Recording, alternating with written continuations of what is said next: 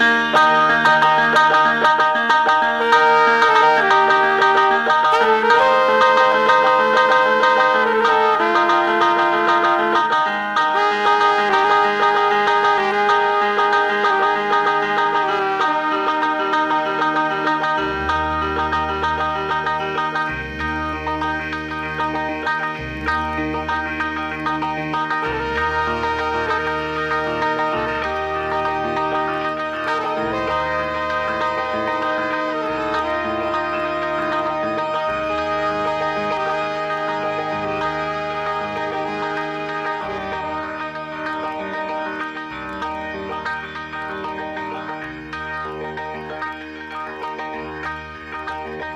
Cuando la ciudad se aquieta, seres sigilosos salen de sus madrigueras y toman el aire de Radio Semilla. Noches Conejas es un programa que, a partir de lecturas, reflexiones, música y otras hierbas, hurga lo más profundo de la noche para acompañar ese día que se termina. En la voz, desde una ciudad remota de Mamá Conejo, y con la presencia mesmérica en los controles del señor operador, hurga, roe, corroe laberintos del pensamiento y la cultura. Conejos que abrazan la noche y, expectantes en el éter, aguardan un amanecer distinto. Conejos sociables, tímidos, curiosos, sean bienvenidos al aire de Radio Semilla.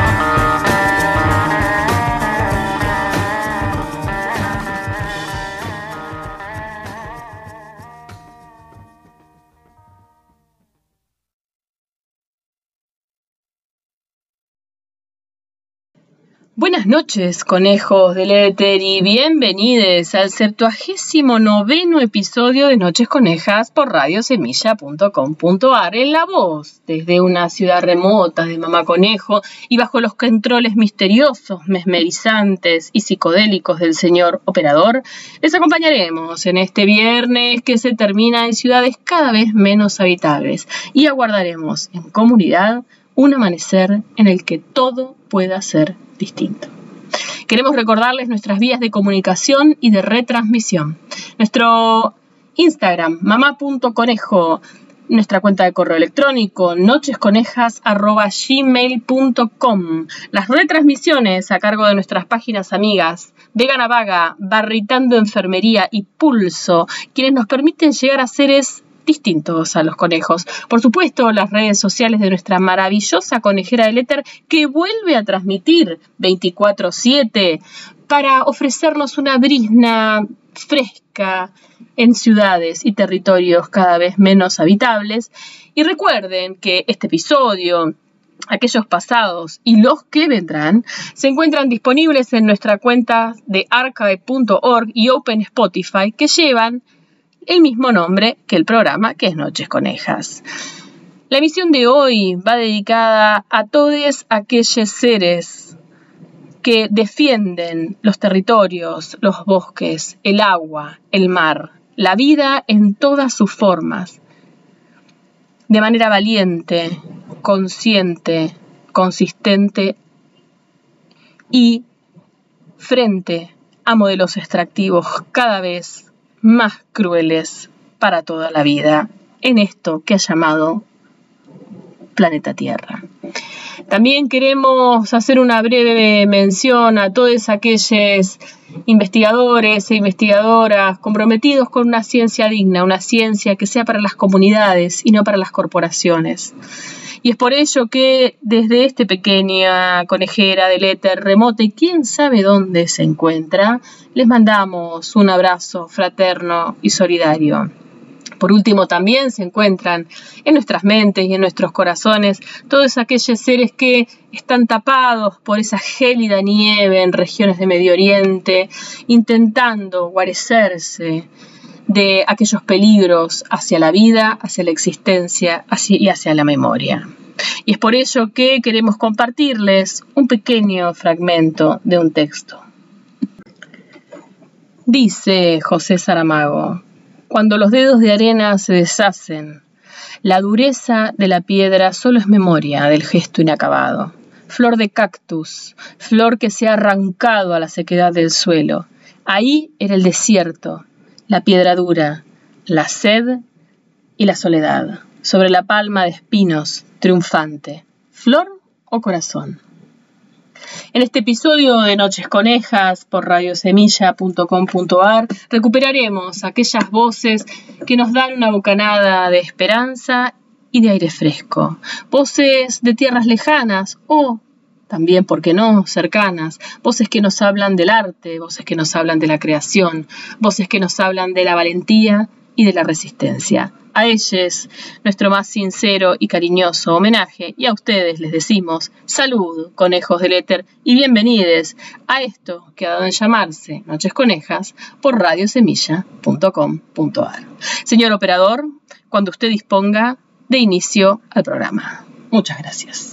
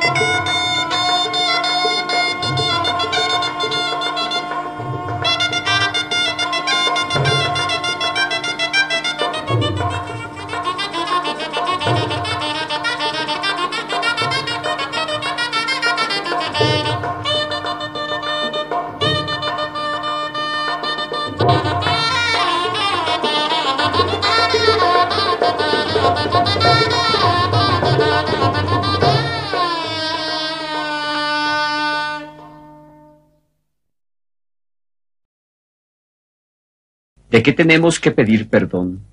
¿De qué nos van a perdonar? ¿De no morirnos de hambre? ¿De no callarnos en nuestra miseria? ¿De no haber aceptado humildemente la gigantesca carga histórica de desprecio y abandono?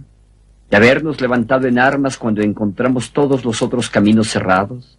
de no habernos atenido al Código Penal de Chiapas, el más absurdo y represivo del que se tenga memoria, de haber demostrado al resto del país y al mundo entero que la dignidad humana vive aún y está en sus habitantes más empobrecidos, de habernos preparado bien y a conciencia antes de iniciar, de haber llevado fusiles al combate en lugar de arcos y flechas, de haber aprendido a pelear antes de hacerlo, de ser mexicanos todos, de ser mayoritariamente indígenas, de llamar al pueblo mexicano todo a luchar, de todas las formas posibles por lo que les pertenece, de luchar por libertad, democracia y justicia, de no seguir los patrones de las guerrillas anteriores, de no rendirnos, de no vendernos, de no traicionarnos.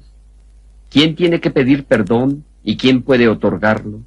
Los que durante años y años se sentaron ante una mesa llena y se saciaron, mientras con nosotros se sentaba la muerte, tan cotidiana, tan nuestra, que acabamos por dejar de tenerle miedo. Los que nos llenaron las bolsas y el alma de declaraciones y promesas, los muertos, nuestros muertos tan mortalmente muertos de muerte natural, es decir, de sarampión, tosferina, dengue, cólera, tifoidea, mononucleosis, tétanos, pulmonía, paludismo y otras lindezas gastrointestinales y pulmonares, nuestros muertos, tan mayoritariamente muertos, tan democráticamente muertos de pena porque nadie hacía nada, porque todos los muertos, nuestros muertos, se iban así nomás, sin que nadie llevara la cuenta, sin que nadie dijera por fin el ya basta que devolviera a esas muertes su sentido, sin que nadie pidiera a los muertos de siempre, nuestros muertos, que regresaran a morir otra vez, pero ahora para vivir, los que nos negaron el derecho y don de nuestras gentes de gobernar y gobernarnos, los que negaron el respeto a nuestra costumbre, a nuestro color, a nuestra lengua, los que nos tratan como extranjeros en nuestra propia tierra y nos piden papeles y obediencia a una ley cuya existencia y justicia ignoramos, los que nos torturaron, apresaron, asesinaron y desaparecieron por el grave delito de querer un pedazo de tierra, no un pedazo grande, no un pedazo chico, solo un pedazo al que se le pudiera sacar algo para completar el estómago. ¿Quién tiene que pedir perdón y quién puede otorgarlo? El presidente de la República, los secretarios de Estado, los senadores, los diputados, los gobernadores, los presidentes municipales, los policías, el ejército federal, los grandes señores de la banca, la industria, el comercio y la tierra, los partidos políticos, los intelectuales, Galio y Nexos, los medios de comunicación, los estudiantes, los maestros, los colonos, los obreros, los campesinos, los indígenas, los muertos de muerte inútil, ¿quién tiene que pedir perdón y quién puede otorgarlo? Bueno, es todo por ahora. Salud y un abrazo, y con este frío ambas cosas se agradecen, creo, aunque vengan de un profesional de la violencia, subcomandante insurgente Marcos.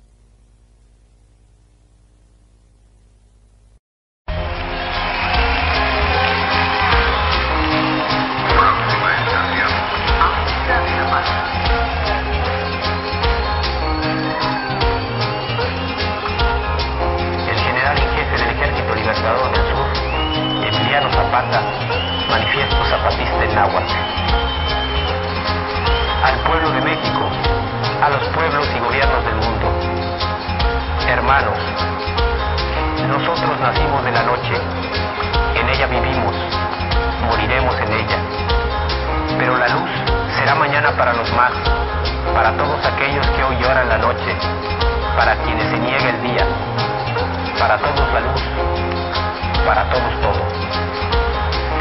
Nuestra lucha es por hacernos escuchar y el mal gobierno grita soberbia y tapa con cañones sus oídos. Nuestra lucha es por un trabajo justo y digno y el mal gobierno compra y vende cuerpos y vergüenzas.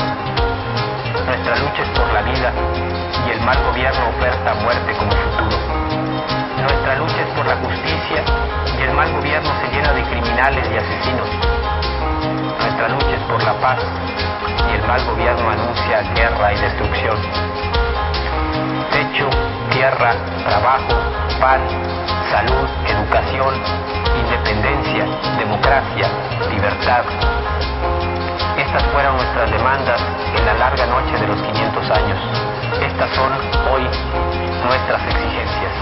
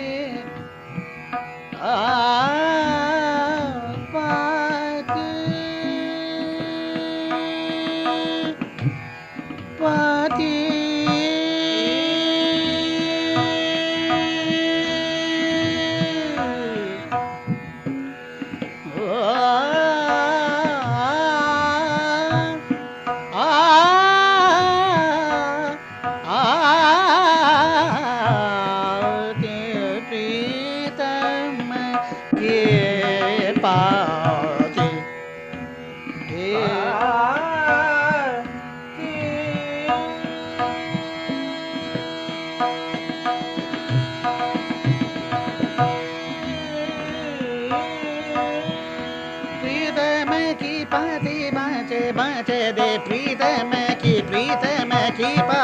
ते बाउच दे, हे रे बीर मैंने वा प्रीत मैं की प्रीत मैं की प्रीत मैं के पा दे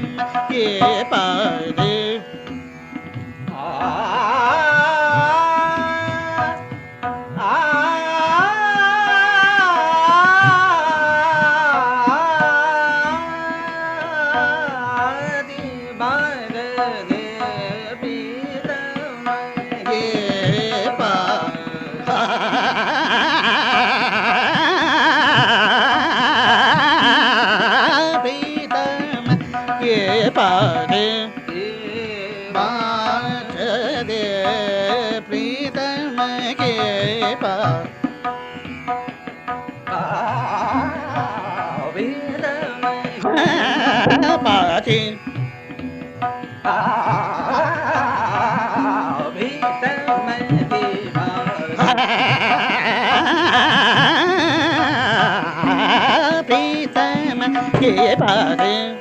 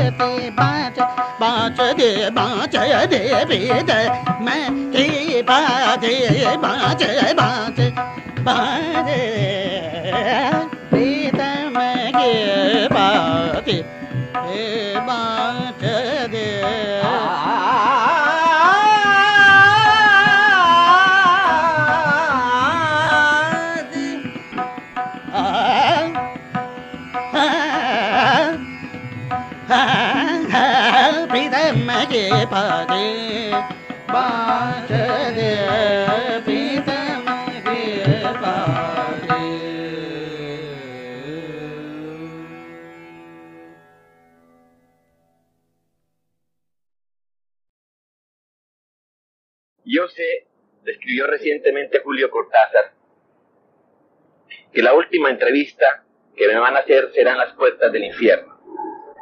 Yo no creo que esta sea la última entrevista de Julio Cortázar.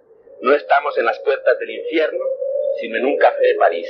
Julio Cortázar llegó a París a los 37 años, cuando era un escritor pobre, desconocido, que había publicado apenas dos libros en su país. Tengo entendido que a pesar de su calidad, de poca resonancia. Hoy en día, Julio es un escritor tan conocido en Francia como en América Latina. Tiene 64 años que nadie le daría ni nadie le creería al verlo. Es un joven de 64 años. Según Luis Hars, algunos catedráticos severos lo han visto como un escritor falto de seriedad. Y yo pienso todo lo contrario. Pienso que Julio es un hombre profundamente serio, muy alto y muy serio, y muy puntual y muy organizado. Solamente que no es un hombre solemne, que siempre se ha defendido con el humor, es humor que se trasluce en sus libros, es humor que nosotros latinoamericanos captamos quizás más fácilmente que los propios europeos. Julio, ¿en qué momento de tu vida tuviste conciencia de tu vocación de escritor? Es difícil situar exactamente el momento porque eh, debe estar entre los siete y los nueve años de edad aproximadamente. Yo era realmente un niño muy pequeño cuando mi, mi madre empezó de ya, empezó a coleccionar eh, poemas y pequeños relatos y pequeños textos que yo iba escribiendo en, en cuadernos y en papeles sueltos. Eh, nunca he tenido la, la posibilidad de releerlos, cosa que me hubiera gustado mucho, para ver cómo se puede escribir a los siete, a los nueve años, porque mi madre guardó todo eso celosamente por miedo de que eh, actualmente si yo los descubriera los quemara, lo cual también es muy probable. Pero la verdad es que la, la, escritura es una actividad eh, muy, muy temprana en mí. Eh, en durante los años de escuela primaria, eh, yo me enamoraba con frecuencia de mis compañeras a los nueve o diez años y les escribía, por ejemplo, sonetos eh, muy, muy románticos. y para los cumpleaños de los distintos miembros de mi familia siempre había algún texto hecho por mí, es decir, que era un pequeño, un pequeño monstruo literario a una edad muy, muy temprana. El primer libro, por cierto, fue un libro de poemas que publicaste con un seudónimo, tengo entendido. Sí, pero ya entonces eh, el tiempo había pasado, es decir, eh, ese es un libro publicado cuando yo tenía 20, 25 años aproximadamente, y lo publiqué, en efecto, lo publiqué con seudónimo porque no, no me sentía nada seguro.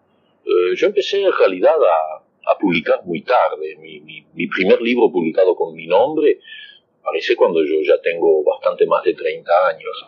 ¿Qué otros oficios fuera del oficio de escritor has tenido que hacer para vivir? Cuando vine a Europa no tenía deseo de enseñar aquí ni posibilidades tuve que reducirme a cosas mucho más humildes, más simples, pero que al mismo tiempo eran muy agradables.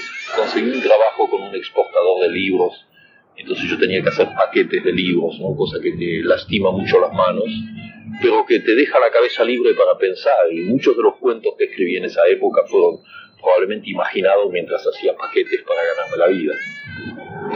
Yo pertenezco a una generación argentina de gente que publicaba sus libros eh, muy pronto, eh, en la adolescencia ya, la gente estaba desesperada por dar a conocer sus, poemas, sus cuentos, sus novelas. Eh, no sé, yo era excesivamente severo conmigo mismo. Me, me, prometí a mí mismo no publicar hasta el día en que estuviera seguro de que valía la pena publicar, de que no había que estafar a los lectores dándoles cosas demasiado prematuras, demasiado juveniles en el sentido negativo de la palabra. Y entonces, eh, al mismo tiempo que escribía mucho y quemaba mucho y tiraba mucho, eh, iba acumulando experiencia, la doble experiencia de escribir, de leer y de vivir, es una triple experiencia. Hasta que llegó el día en que me dije, bueno, eh, hay algunos cuentos, eran cuentos fantásticos, que se pueden publicar, y fueron los cuentos de bestiario. Pero me negué a hacerlo antes y, no lo lamento, lejos de eso. ¿Tuviste siempre una idea clara de tu porvenir como escritor? Ah, no, no, no, no, no. ¿Qué quiere decir porvenir como escritor? No, para mí eh, escribir es en un presente absoluto, no hay, no, no hay ningún porvenir. Entonces yo te voy a decir una cosa que te va a parecer hipócrita. Y sin embargo la digo, y no es la primera vez que la digo. Yo no me he considerado nunca, ni me consideraré nunca como un escritor profesional. ¿Ves? Yo vivo en un país donde la escritura es una profesión. Los escritores son en general profesionales, es gente que tiene ya un estatus de escritor. Yo me considero un aficionado, realmente un aficionado, cuando, cuando miro todos los libros que el otro día descubrí que he publicado 15 o algo así. Eh, tengo una, una sensación de sorpresa porque no lo creo. No lo creo, yo estoy siempre un poco en mi primer libro. Yo escribo porque me, me, gusta, por, darme el placer de escribir, y en ese sentido me considero un aficionado. Y no es, Entonces la idea de carrera no existe para mí, fíjate, a tal punto que cuando yo vine a Francia, eh, me gané la vida, como acabamos de decirlo, haciendo paquetes y después como traductor en la UNESCO, en las Naciones Unidas, es decir, cosas que no tienen nada que ver con la literatura. Si, jamás se me ocurrió pensar que yo podía vivir de mis derechos de autor. ¿Has vivido alguna vez de tus derechos de autor? En este momento vivo de mis derechos de autor, porque mis libros se traducen a muchas lenguas, además, además de la, de la, del, del idioma original. ¿Pero estimas que lo esencial de tu obra está ya escrito? Lo esencial de mi obra, bueno, habría que discutir sobre la noción de esencial. Eh, no, yo creo que ningún escritor cree que lo esencial de su obra está escrita, porque no sería un escritor si pensase lo contrario. O sea, cuando yo termino un libro, tengo inmediatamente la impresión de que podría haberlo escrito mucho mejor, que una enorme cantidad de cosas se quedaron afuera y que entonces dentro de un cierto tiempo voy a tratar de escribir otro que, complete un poco las lagunas del anterior, siendo completamente diferente. Entonces, este, la, noción de esencialidad no existe para mí. La mayoría de las cosas que he escrito eh, entran en el dominio de lo fantástico y entonces eh, lo fantástico me llega a mí de una manera también fantástica, es decir, me, asalta, digamos, en un café, en la calle, en el metro, en la cama, caminando, y entonces no hay absolutamente ningún plan Hay algunos críticos que no, no están muy convencidos de que yo digo la verdad cuando digo, y lo repito hoy, que en mis cuentos fantásticos yo no sé nunca cómo van a terminar, sé cómo empiezan. Es decir, hay una especie de situación, una situación en la que yo veo un personaje o personajes a quienes les sucede una cosa determinada, que es en general una cosa insólita. Pero no tengo idea de lo que va a suceder después, entonces me pongo a escribir esa situación y digamos que luego el cuento se escribe a sí mismo. Yo tengo un poco de vergüenza de firmar mis cuentos, porque no estoy muy seguro de ser el autor, pienso a veces que soy un poco un medium. En cambio las novelas no, claro, en las novelas, aunque hay a veces elementos fantásticos, la novela exige de todas maneras una, una visión global de lo que uno quiere hacer y sobre todo en novelas como la última que escribí, el libro de Manuel, que además tenía una intención política, y entonces ahí sí las cosas fueron previstas en la medida en que yo puedo prever, porque todo cambió. Pero no con un plan muy rígido, de todas maneras. Ah, no, no, la noción, Una idea global. la noción de rígido es absolutamente eh, contradictoria de lo que a mí me gusta hacer y a- incluso de lo, cómo me gusta vivir. No, no, digamos que yo trabajo dentro de un sistema completamente plástico, en que las cosas pueden cambiar de un minuto a otro y de una página a otra. En tu trabajo de, de escritor, ¿cuál es el momento que más te interesa? es eh, el momento que más me, me interesa, es decir, el momento en que yo me siento más viviente, en que, en que me siento justificado como persona, es cuando estoy sobre mi máquina, yo escribo a máquina, sobre mi máquina escribiendo un cuento o una novela.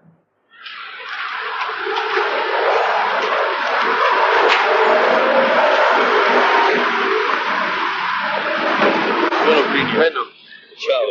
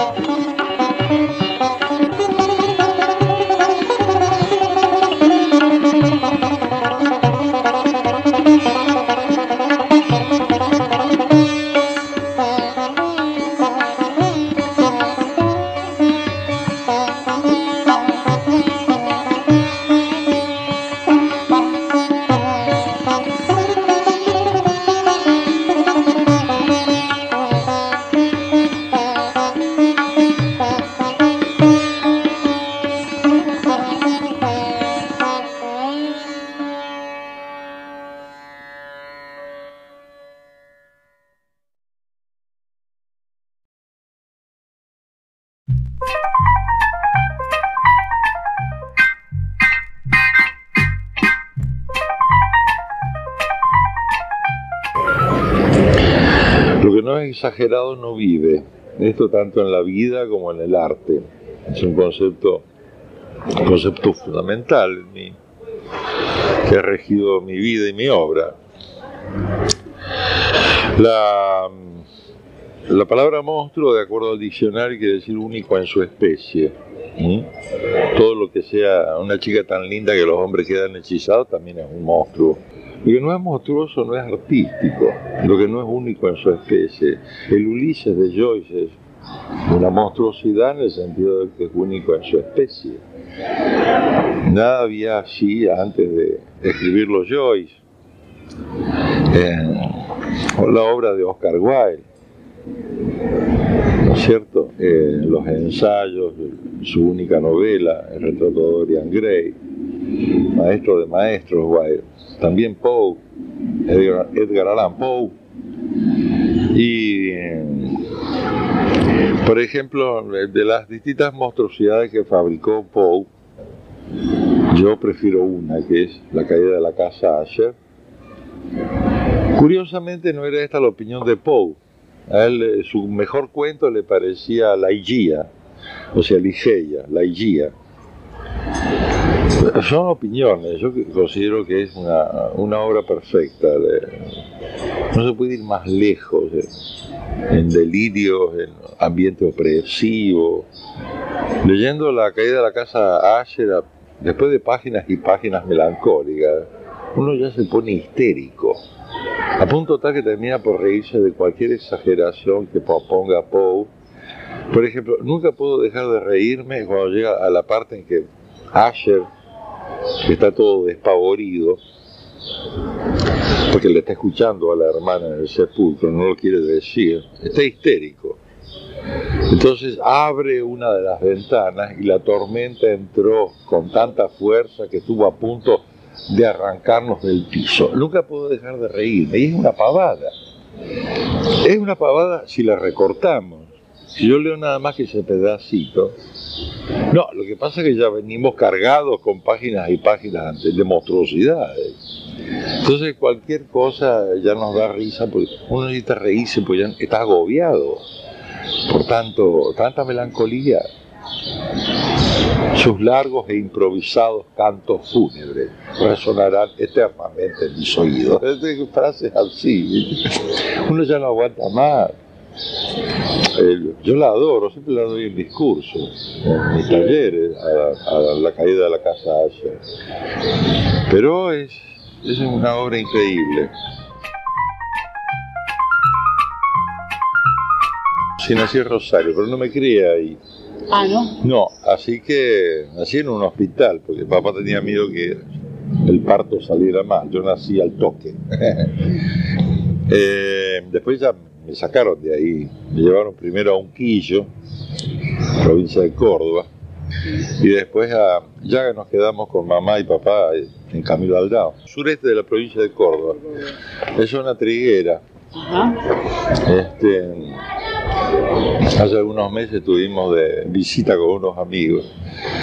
Ahora vine caminando de San Jerónimo 3120, que está idéntico, porque ahí era una pensión de estudiantes, ahí yo estuve estudiando con otros chicos, estudié ingeniería química, claro, pero seguro, ahí en la calle Santiago del Estero, claro. Sí, de la ciudad tengo buen recuerdo, recuerdos buenos y malos, porque yo vivía cosas difíciles en ese momento. Y no era ciertamente culpa de la ciudad, sino que... igual yo de la ciudad saqué bastante provecho, aprendí muchas cosas, leí muchas cosas. Eh, tomé contacto con los chinos acá en Santa Fe. Me fui a una librería que no sé si existe todavía, Colmeña. Bueno, y ahí me compré Sabiduría China de Lin Yutan, donde, bueno, hay de todo en ese libro maravilloso, poesía china, este, Confucio, Lao Tse, Mencio, fue una iniciación. Todo lo que caía en mis manos sobre Egipto lo leía. Y también otra cosa que me fascinaba era los, los fósiles. Así que jorobé jorobé hasta que una tía me mandó desde Buenos Aires un libro que se llamaba Nociones de Geología, de Juan Velara. Es un libro que tiene 80 años en este momento. Lo conservo todavía. Estaba el plesiosaurio, el dinosaurio, la dinornis, el pájaro ese gigante, toda esa vaina. Yo me encantaba. Todo eso lo apasionaba. Sí, sí, sí. Las rocas al periodo primario, que si los trilobites, que si los amonites o que si la mar en coche, todo eso me fascinaba. Mis primeros trabajos fueron en las provincias de Argentina, después que largué ingeniería. Me fui a Mendoza dos temporadas, estuve trabajando en las cosechas, ¿no? De cosechador. También trabajé en el norte de, la, de Santa Fe, en Santa Rosa, acá. En la Santa Rosa de ustedes. Aquí trabajé. Cosechando, carpiendo, sí, labor de peón de campo. También en la provincia de Córdoba trabajé lavaderos de zanahoria, esas cosas. Y después este, me vine a, bueno, a Buenos Aires y ahí trabajé de peón de limpieza cuatro años y medio. así que fue duro. Corrector del diario La Razón, sí, así es. Primero fui, caramba, em, empleado telefónico. Seis años. Yo era de esos tipos que se suben a los postes y prueban los circuitos. Este, bueno, seis años ahí. Y después diez años en el diario La Razón, hasta que cerró. Después las cosas más o menos me empezaron a mejorar, qué sé yo, poquito a poco. poquito a poco.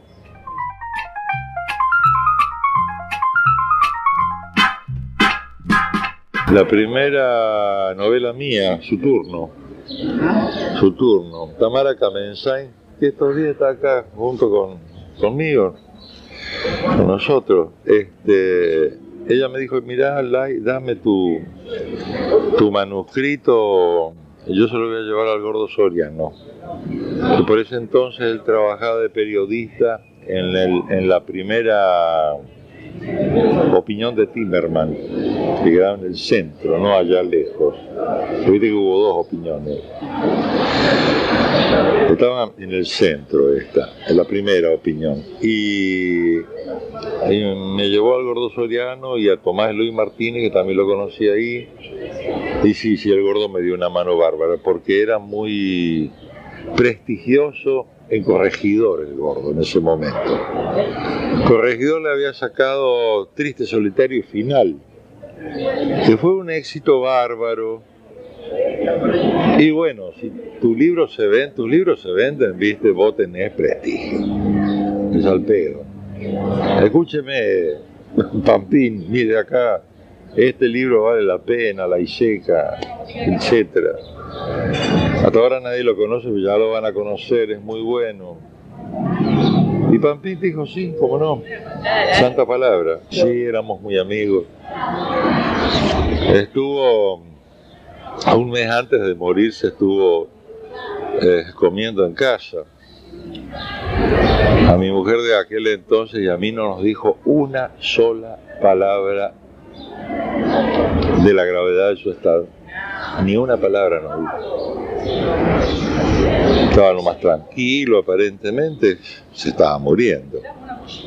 Muy solidario, tipo bárbaro. El hecho de que se generara una leyenda fue lo que finalmente permitió su publicación. Gastón Gallo fue el que sacó la primera edición con su editorial Seymour. Eh, tuvo que pedir bastante dinero prestado para y salió todo bien, se vendió todo, así que recuperó enseguida su plata, todo bien. Estuvo muy bueno eso. Piglia, Fogwill, Cesaraira también. Los tres sí. Sí, sí, sí. Contribuyeron a la leyenda, sí. Bueno, después Piglia dijo que es la mejor novela después de Los Siete Locos. Sí, así es. Así es. de... Se quedó corto, naturalmente.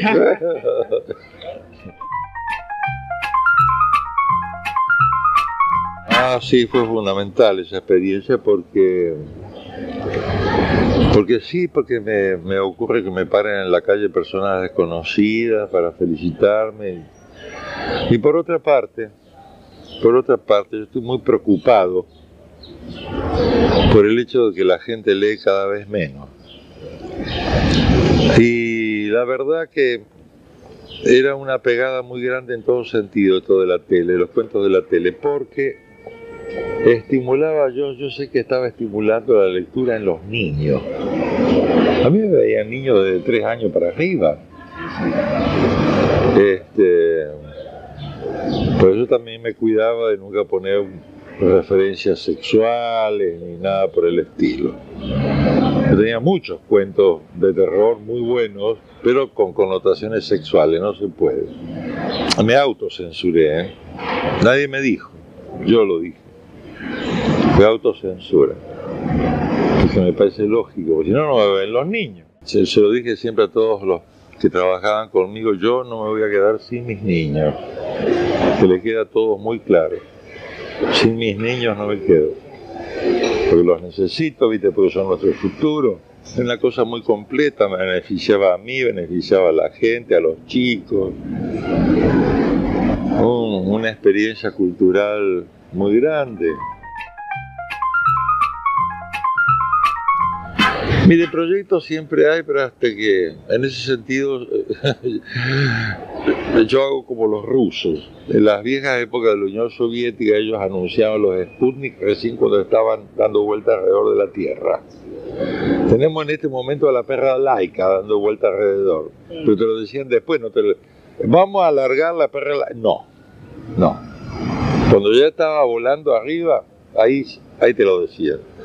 Y yo un poco también. Por razones supersticiosas, si vos querés.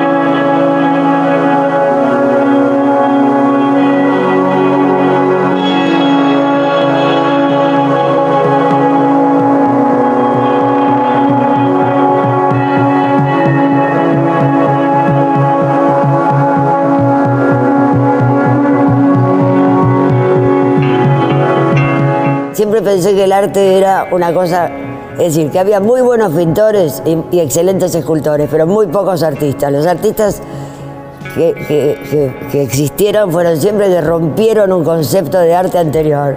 Entonces yo me dediqué a eso.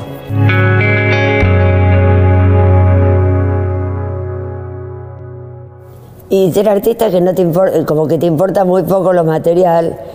Y, y- y- si te va, como te vaya a mí, me vaya, he, he- he sido extremadamente pobre, donde he dormido sin baño, sin calefacción, una vida terrible en París y otra en New York y en distintos lados, a de pronto estar mejor. Pero uno no, no- no piensa en el dinero, tiene que, es como un vómito de los dioses. Tenés que decir, tenés que hacer y estás conectada en el mundo a través de eso, el artista.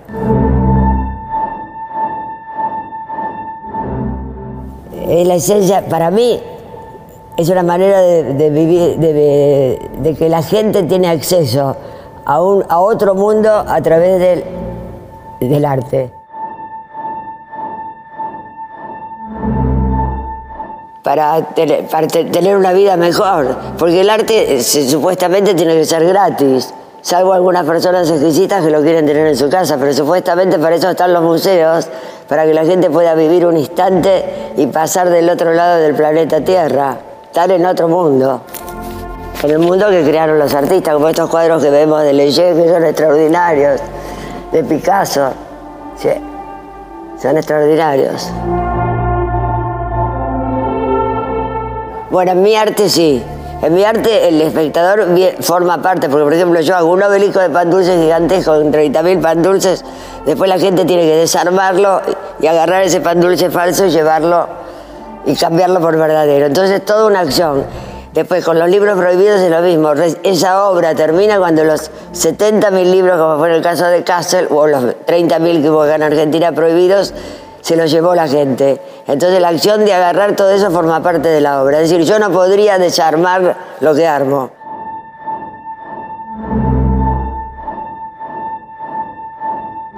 Sí, claro, hay.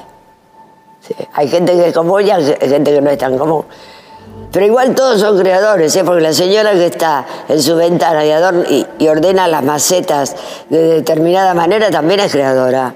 Todos son creadores, pero no todos son artistas. Y hay muchos pintores, la vida es energía creativa. Yo lo que pasa es que yo prefiero, por ejemplo, no, meter- no estar nada en política, prefiero que el arte esté fuera de la política, porque los movimientos que hubo politizados no, están, no tienen la libertad que tiene el arte. El arte tiene la máxima libertad.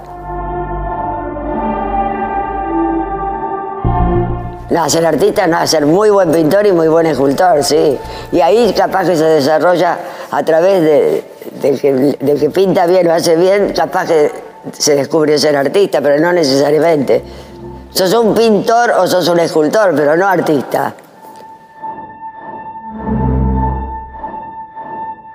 Es oficio, porque es fantástico la gente que domina el, el oficio, es fantástico, que te puede hacer toda una cara así. Pero no, no, no neces- y también puede haber un talento para hacerlo bien, pero no necesariamente es arte inmortal. Lo importante es quedar en la inmortalidad, ¿entendés? A través del arte, como quedó Miguel Ángel, quedó Leonardo, Van Gogh, Gauguin, todos ellos. Por eso digo que hay muy... Uy, ¿para cortar un minuto? Hola, Gala. Porque recién estoy haciendo la entrevista. ¿Cuánto más falta? No, faltan 15 minutos, te vas a aburrir. Sigo en la entrevista. Espérame por ahí por la entrada. Eso. Ok, chao. Bueno, listo. Vamos, seguimos. Sí, por supuesto que se puede. Porque eh, el arte va por otro filtro. No necesariamente tenés que estar, ser inteligente. Va a través de las emociones, de las pasiones, de todos los sentimientos. No, pero hay artistas que, que, por ejemplo, la Venezonda es totalmente argentina, porque fue una inspiración de cómo era la ciudad de Buenos Aires en esa época. Y entonces es como exportar Argentina. El tango exporta Argentina. Los jugadores de fútbol también, pero todos hay que ver en qué nivel. Borges también. Hay distintos niveles, pero la Argentina es un país muy creativo, mucho más que otros países de Latinoamérica. Sí, en Nueva York sí. No me ayudaban. Por ejemplo, yo inventé todas esas cosas de. todas esas cosas de, arte tecnológico y no me daban entrada. Por ejemplo, decían, ¿cómo? Una mujer y Argentina, y sobre todo mujer. Pero yo inventé eso de vestirme con overoles donde el cuerpo no era ni de hombre ni de mujer, como un andrógino así. Y entonces pude parar todas las cosas del machismo que había. No, que estuve, solamente que estuve feliz de ver toda la gente que vino al museo para ver pandemia y el amor de la gente y todo eso, eso me encantó. Es un lindo lugar, me gusta.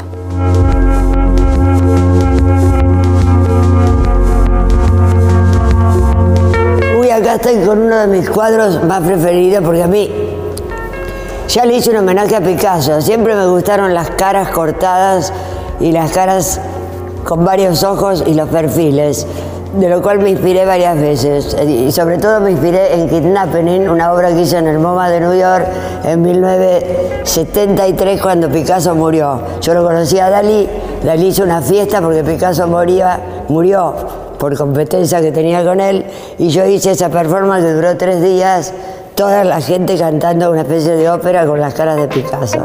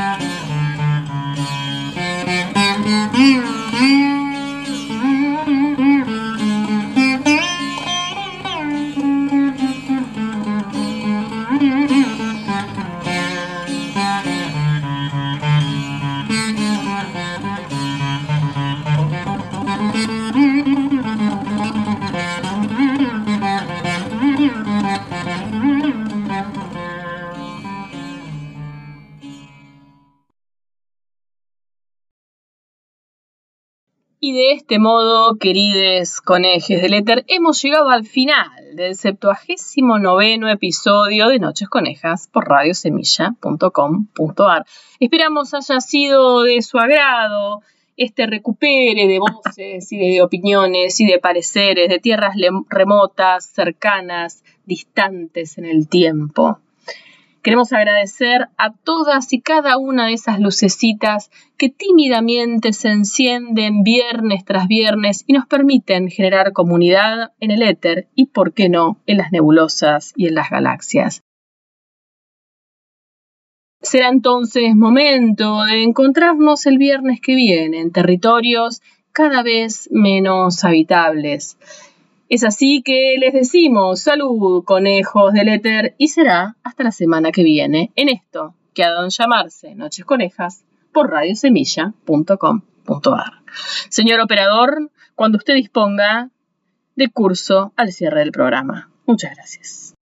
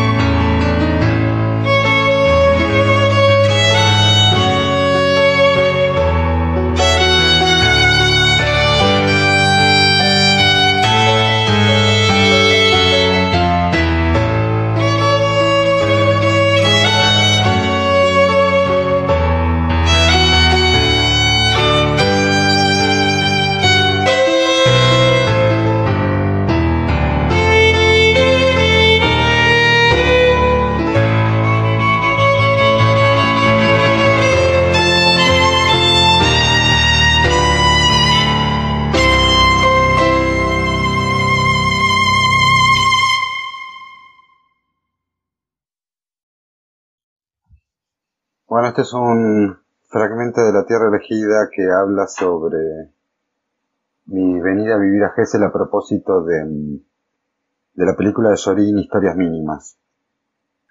Sé que aquellos que parten hoy a vivir al interior del país van en busca de la pequeña historia en lugar del gran relato, de la dignidad en lugar del triunfo, de lo que vale en lugar de lo que cuesta. Vivo desde hace unos años en un pueblo junto al mar de la costa atlántica. La mayoría de sus habitantes viene originariamente de otro lugar, le hace grandes ciudades, y llegó acá en busca de otra vida, una vida mejor, una vida más digna, una vida que se parezca más a la vida. Una de las primeras y quizá la más útil de las cosas que descubre el recién llegado a un pueblo como este es que tiene eso en común con sus vecinos, los que llegaron antes que él. Debajo de la diversidad hay algo que los iguala, algo que los hermana, porque es precisamente a través de esa pregunta que la gente se va conociendo acá. ¿Por qué viniste? El recuerdo de mis primeros meses acá es una sucesión de historias diferentes, la de los vecinos que fui conociendo y me fueron contando cómo fue para ellos venirse acá, empezar de nuevo. Esos relatos nos fueron enseñando, a mi mujer, a mi hija y a mí, un sinfín de pequeñas cosas que nos hubiera llevado muchísimo más tiempo, esfuerzo y angustias aprender solos. Mi oficio consiste en, en contar historias. El origen de ese oficio, de esa vocación, es fácil de rastrear. Me gusta que me cuenten historias. Pocas cosas me gustan más desde que era chico. Pocas cosas me han enseñado más desde que tengo uso de razón. La historia, con mayúscula, está en todas partes, porque estamos rodeados de historias. Los desvelos cotidianos de cada uno de nosotros, nuestras pequeñas historias, conforman la historia del lugar donde vivimos, y así se construye la historia con mayúscula, generación tras generación. Cómo contamos la historia y cómo escuchamos la historia que nos cuenta.